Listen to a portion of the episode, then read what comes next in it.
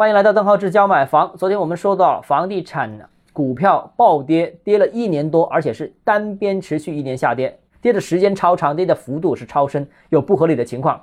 那我们再看看房地产企业的其他基本面，优质房地产企业的基本面基本上是没变化的，价格跌了百分之七八十。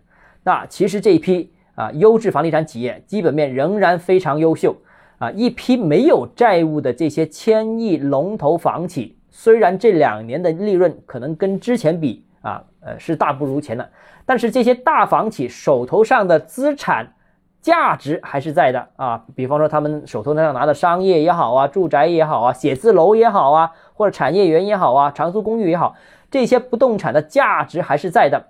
那以万科为例，现在万科的市净率是一都不到，那其余很多一大片房地产企业，我扫了一下。基本上市净率甚至零点五都不到的都有。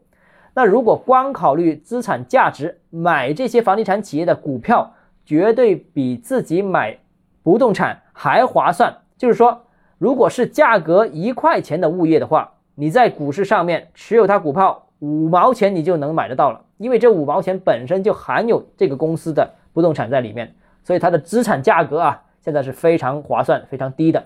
这个也就是我们昨天所说到的这个为什么这个买股票似乎比自己买直接买不动产更划算的一个关键原因。还有一个呢，就是优质房地产企业呢，反而是因为最近的市场低迷，迎来了新的扩张机遇。优质房地产企业经营能力是没有改变的啊，不会因为调控改变它的经营能力。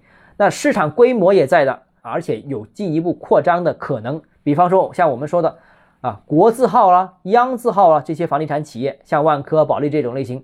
这些企业融资能力反而更强了，而且现在市场到处都是些便宜的项目、便宜的土地，他们在如此低迷的市场环境之下，反而获得了新一轮快速扩张的机会，比那些满大街都是地王的时代现在扩张来的轻松、来的容易。而且呢，只要整个房地产市场有一定程度的复苏，他们的情况肯定会有很大的改善。再有一个啊，房地产这个。托底政策已经来了，这个不用我多说了。最近一段时间，我们也谈论过好多这个话题，就不展开。无论你把房地产理解为中国的经济的引擎也行，理解为中国经济的压舱石也行，甚至是夜壶啊都行。但这里面无论你怎么比喻，都反映了一个客观事实，就是管理层绝对不会让房地产彻底沦陷。调控的目标是让过热的市场降温。那既然如此，如果楼市太冷的话，那政策暖风也一定会吹起来。